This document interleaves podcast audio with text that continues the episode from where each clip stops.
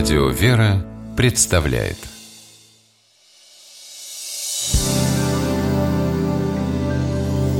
Первый источник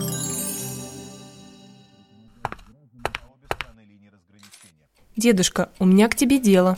Говори, внучка. У нас в школе марафон будет в следующем месяце. Мне нужно готовиться. Ты ведь бегал раньше? Поделись мудростью. Моя дорогая деликатная внучка, я бы с удовольствием и побегал бы с тобой в качестве тренера. Но, как ты понимаешь, дух бодр, плоть же немощна.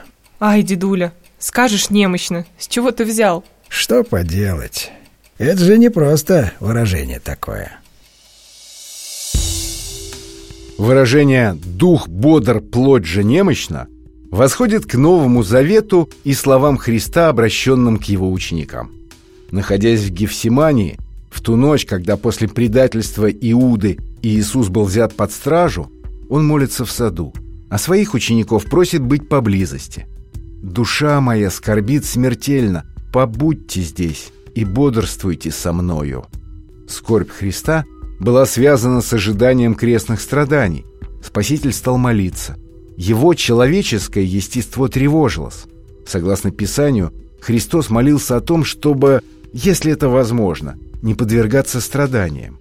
Но при этом желает, чтобы все было так, как угодно Отцу. Вот цитата.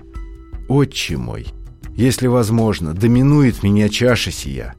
Впрочем, не как я хочу, но как ты». Когда же Спаситель вернулся к ученикам, нашел их спящими и сказал, вот цитата из Евангелия от Матфея, «Так ли не могли вы один час бодрствовать со мною? Бодрствуйте и молитесь, чтобы не впасть в искушение. Дух бодр, плоть же немощна». Согласно толкованию, так звучит наставление всем людям, которым угрожает искушение. Ученики уснули, но должны были бодрствовать и молиться. Бодрствование заставила бы их быть на страже, а молитва уберегла бы от искушений. Дух сам по себе всегда бодр, но он уступает немощи плоти. Не дух, а плоть бывает причиной искушения человека. Сам Спаситель молился и бодрствовал в саду, чтобы принять чашу испытаний от Отца Своего Небесного и не уклониться от нее. Сегодня за выражением «дух бодр, плоть же немощна» закрепилось два значения.